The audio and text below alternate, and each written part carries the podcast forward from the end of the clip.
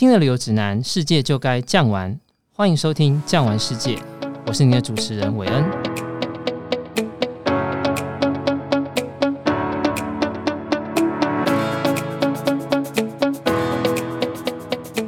在日本啊，四国被誉为最后的秘境，一直呢都是台湾的旅日资深玩家应许之地。不但有着大自然给予的奇景，充满历史意义的列车，还有一幕一幕电影及动画取材的场景，让整个四国呈现出与一般日本三岛截然不同的风格。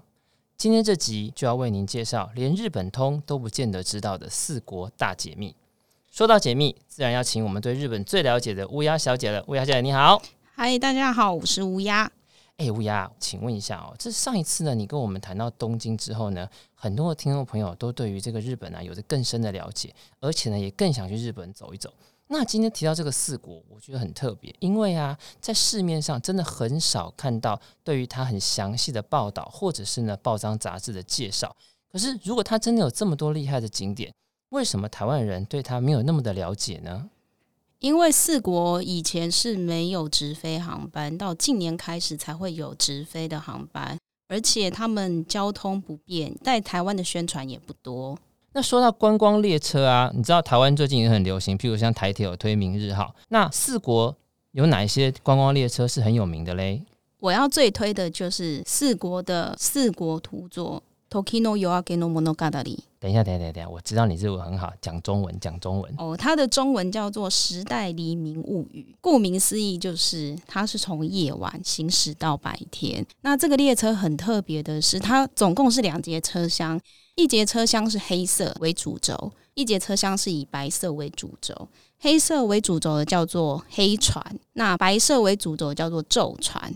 它的特别就是，其实它就是幕府时代到明治维新的一个转变，所以他想要让你在车厢里面可以体验到幕府时代到明治维新中间所有的转变的过程，所以他还特别取名了这个名字。哦，也就是说呢，日本从黑暗的时代迎向明治维新的光明时代这样的概念，诶，这个意蕴还蛮不错的哦。那还有吗？还有吗？还有别的列车吗？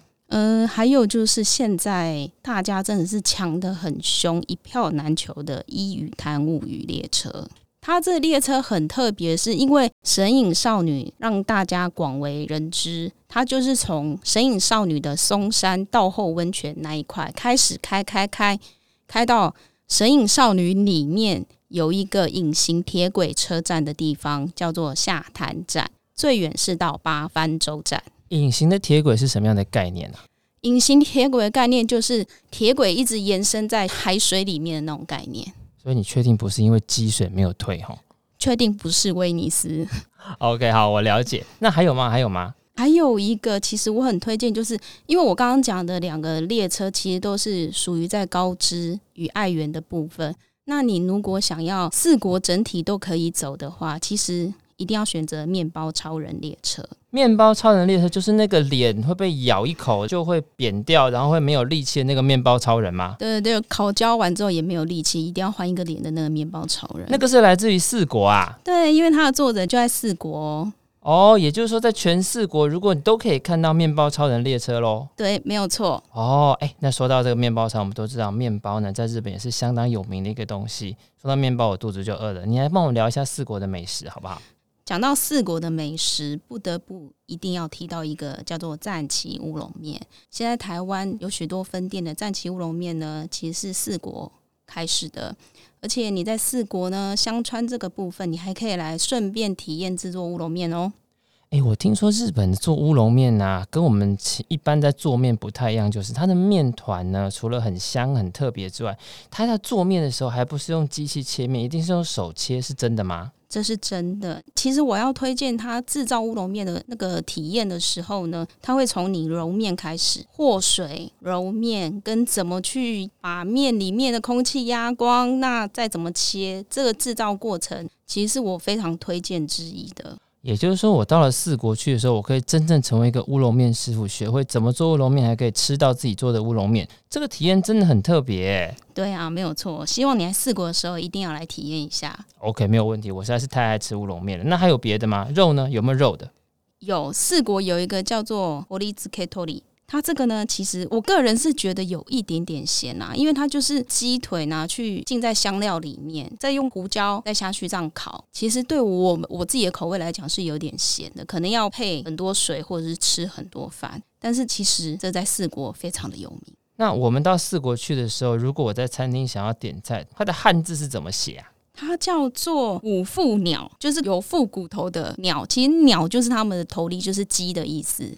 除了这两样东西之外，我现在有面的，有鸡肉的，还有别的吗？有海鲜吗？有鱼吗？有，我最喜欢的就是高脂。高脂有一个叫做 Kazuo no Tataki，它实在是非常的好吃。它是算有一点半生不熟的生鱼片，它又称为土佐生鱼片。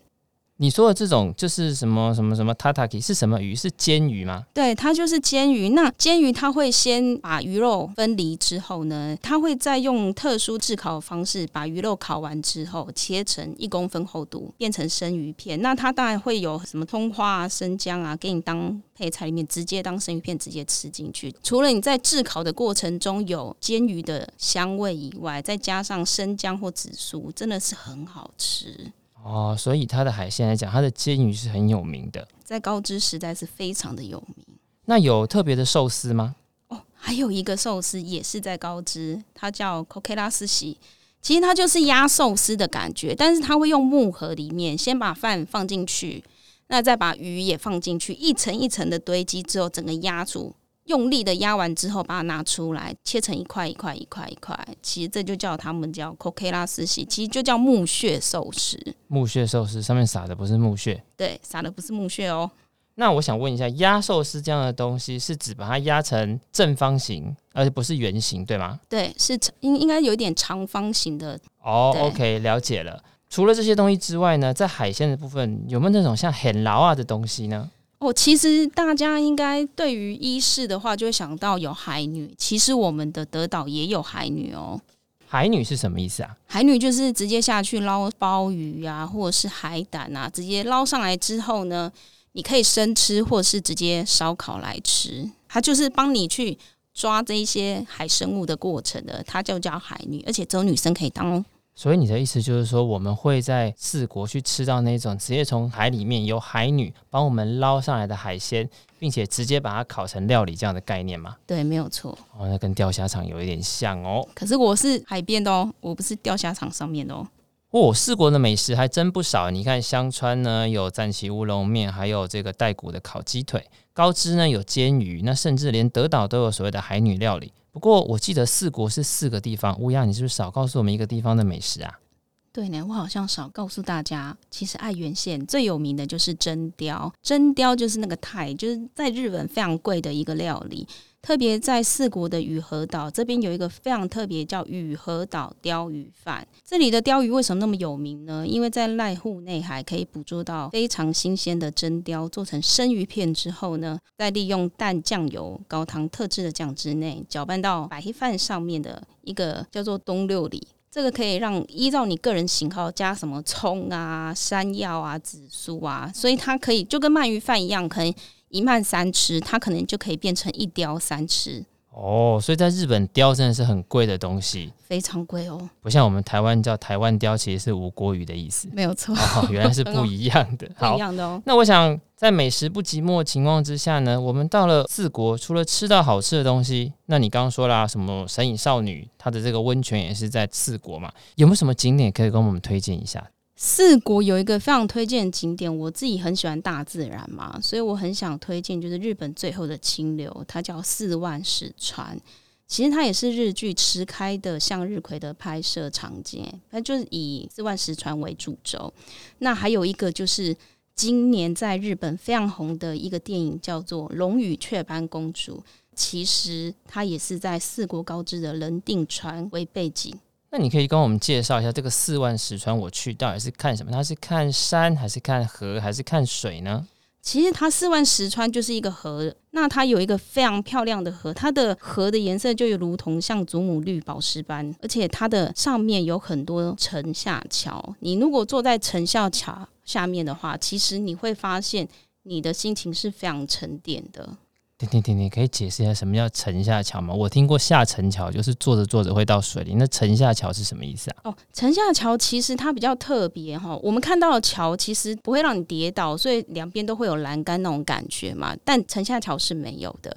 沉下桥它就是因为以前的水浮动很大，所以水上升的时候你是完全看不到桥的。但水位一下降的时候，你会发现桥就会展现出。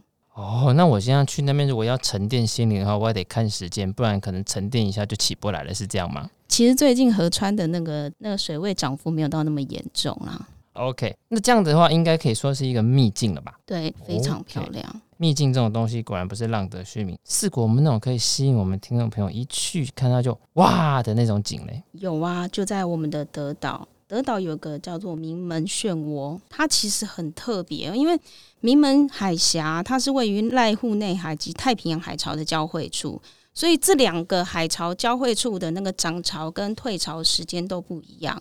当不一样的时候呢，它就会产生一个潮位高低差很多的漩涡。真的假的？我只有听过漩涡名人呢，没有听过名门漩涡，还有这么特别啊？它非常特别，但是你一定要看准时间去，因为它时间每一天都是不一样的。那它应该会有一个像是那种 monitor，或者是像是 APP 可以查询漩涡的时间吧？对，其实你去名门漩涡的官方网站，它会告诉你每一天哪一个漩涡最大的时间。那实在是很不错。那还有别的吗？再来就是四国相川的小豆岛，小豆岛大家应该都会比较熟一点。小豆岛上面有一个叫做天使之岛。韦恩，你有去过法国的圣米歇尔山吗？有，我去过一次。其实它就像圣米歇尔山一样，就是涨潮退潮的时候，中间就会跑出一个道出来，那个沙岛，所以它是以这为知名的。我、哦、完全了解四国的秘境。你看城城下桥呢，是有水的时候没有桥，没有水的时候有桥。那么呢，这个天使之路呢，是有水的时候没有路，没有水的时候就有路。四国都是这样子做秘境的，也是真的很特别，而且你还不用飞到法国去看，就可以看到这种大自然的力量。你看，像我们看这种地方啊，看起来很神秘，都像是拿来修行。你看日本漫画也是这样画，四国是不是很适合人去修行啊？对，我曾经有认识的朋友呢，特别跟我说，他想要去四国朝圣路线。我说，你要去四国的八十八所御遍路吗？他说对，没有错。但是呢，四国的八十八座四国林场的朝圣之旅呢，其实你花一个月也是走不完的。你说四国林场的朝圣之旅，这是算是一个宗教？那它是佛教还是像日本传统的神道教啊？其实它是佛教的，是佛教的。那基本上我们在做这个所谓的御遍路巡礼的时候。在走的时候有特别的装备，是不是身上要穿着袈裟，然后呢戴着斗笠，然后拿着化缘的钵，身上还要拿那个可以咚这样敲的东西，还是随便穿什么样的衣服都可以？其实现代的人就是走走走走，就穿比较轻松一点的衣服这样走。但是你如果真的就如同维恩讲的，就是要穿白衣啊、斗笠啊、拿木杖啊，可能比较会有庄重的感觉。哦，我了解。你看，像那个欧洲啊，像那西班牙，也有所谓的那种宗教朝圣者。原来日本也有这样的东西。其实说真的，就像你说的啦，你一路这样子走啊，你如果每天都要去拜寺庙，每天都要住在庙里面，其实你整个心灵不被净化也非常的困难。你看哦，听完你刚刚的介绍，我就觉得我以前所看过的神隐少女啊，或看过日本电影，其实都回到我的脑袋里面。那我之前在搜寻的时候，我都会看到四国呢，都有一些像祭典这样的东西。像我们知道东北有三大祭，那四国我有听过一个东西叫做阿波舞。什么是阿波舞？可以帮我们介绍一下吗？其实这四国的阿波舞啊，已经拥有四百年以上的历史。其实它这里很特别，它就是要大家融为在一起。所以呢，你来四国的话，一定要到德岛。他这边呢，会让大家一起跳舞，穿的就很简单。男生是穿的传统的衣裳，就是有点像浴衣一样。但女生呢，头就要戴着竹笠，还要穿着浴衣。而且在会场中呢，穿着红色或粉红色呢，就是女性的舞蹈。所以这在祭典当中，大家的目光都会注目在阿婆舞这一段里面。那这样的话，像我们不是日本人，不是德岛人，我们可以去参加吗？当然是可以参加，因为他非常希望外国人一起来参加他们这舞蹈，让大家显得越来越热闹。所以，如果你是外国人，你可以加入他们所谓的临时组，是不分任何的国籍，而且不一定要照他们的舞蹈跳，你随便跳，他们也很开心。所以，你确定阿婆舞不是广场舞？哈，不是，不是。阿波这个名字还蛮特别，它是四国什么古代的名字，或者是有什么流传下来的意义吗？果然，韦恩很努力的做功课，如同你们刚刚所听到的，香川县它的旧名叫做赞岐，爱媛县的旧名叫做伊予，那高知县的旧名叫做土佐，则德岛的旧名就叫阿波。哎、真的谢谢你的称赞。我要是没有好好的认证一下，我怎么能够跟你聊日本聊这么多？而且啊，你告诉我们之后啊，这样我们就了解，我今天要去买战旗乌龙面的时候，我在日本到底要对哪里？哦，就是对香川。我今天要买爱媛的东西，你说那个伊予滩物语，原来伊予就是爱媛的意思。我们讲到这么多吃的啊，坐列车啊，玩的景点。那四国有没有什么东西是可以让我买回来带给我的亲友，而且不是那种很普通的公仔，或者是那种四处都可以看到的笔记本，而是真正比较高级、职人制作的东西呢？那我一定要推荐阿婆蓝染所制造出来的布料，因为它实在非常特别，它不是我们现在所谓用化学的蓝布技术而成的。它的职人在阿波里，哎，就在德岛里面，其实它的职人只有五位。那它是用二度发酵染布技术呢，这个蓝染它具有抗菌、抗紫外线跟抗虫的作用，它可以保护身体，而且呢还可以掩饰长时间没有洗澡的臭味哦。长时间不洗澡，臭味都可以盖起来，那这样法国的香水不就不用卖了吗？我只要买蓝染就可以啦。没有错，所以在日本的阿波蓝染这一个工艺，其实真的是非常好的一个伴手礼。所以难怪在其他国家都看不到，因为你说职人只有五位嘛，那他光是要手工做都要等那么久，更不可能向外输出了。难怪人家说好东西要留在日本国内。对，所以阿普兰染呢，它是占全国的八成都是从这边出来的。了解了解，哎，原来四国有这么好玩哦！以前真的是很小看它哎。那乌鸦，既然你对四国这么熟，你要不要再给我们一个你私藏的口袋景点，让听我们节目的听众出去可以跟他的朋友炫耀一下？我自己个人非常强力推荐的也是德岛，德岛它那边有一个叫做大冢国际美术馆。其实呢，它会吸引我的原因是因为有一次红白的米津玄师在这里唱了一个叫《Lemon》的这首非常有名的歌曲，所以它的背景跟场所吸引到我的目光。所以我为了这一次呢，我就去了一趟大冢国际美术馆。它很特别，是日本，他花了九亿日元去买它里面所有的作品。你说他花九亿日元买什么样的作品呢？例如梵蒂冈西斯廷教堂里面非常有名的叫《创世纪》，还有一个大家一定都有听过，叫做《最后的审判》。其都有复刻版在大众国际美术馆里面哦。那这样子的话，如果我今天在解封之后想要到国外去玩，如果欧洲太远，或者是还没有办法去，我到日本的德岛就可以一次把这些大师的作品在你说的大众国际美术馆都看到吗？没有错，而且重点这里的复刻版呢，你可以拍照的哦。如果你到欧洲的话，欧洲的正品是不可以拍的嘛。其实大塚美术馆所有的那些复刻版都可以让你一次照到，很高兴哦。那这样的话，四国还真的还蛮多特别的东西。你看，传统的也有，现代的也有，美食的也有，实在是一个很好玩的地方。那么呢，经过我们乌鸦的介绍，可能呢，你跟我一样也会变成四国通了吧？赶快去跟你的朋友炫耀一下吧。啊，对对对对对，那我想要再问一件事情。如果明年真的非常非常幸运，我们可以出国旅游的。如果说我们的听众朋友又选择了四国当做他第一站日本旅游的话，那在明年有没有什么是他可以恭逢其盛的盛典呢？明年刚刚好又是四年一度的奥户内艺术季，确定明年在四月春天开始就要举办了，所以千万不要错过这四年一度的艺术季哦。哇，那这样真的很期待明年可以出国到四国去旅游，还可以看到濑户内海的艺术季。今天非常谢谢您的收听，也谢谢乌鸦带来给我们这么精彩的介绍。我们下次见，拜拜，拜拜。听完了这一集节目，您还有对日本什么样的主题想要了解呢？欢迎到 Apple Podcast 底下留言，我们会不定期的在 Instagram 限时动态回复哦。如果您喜欢这集节目，请记得帮我们订阅以及给我们五星好评。感谢您的收听，我们下集见，拜拜。本节目由巨匠旅游制作播出。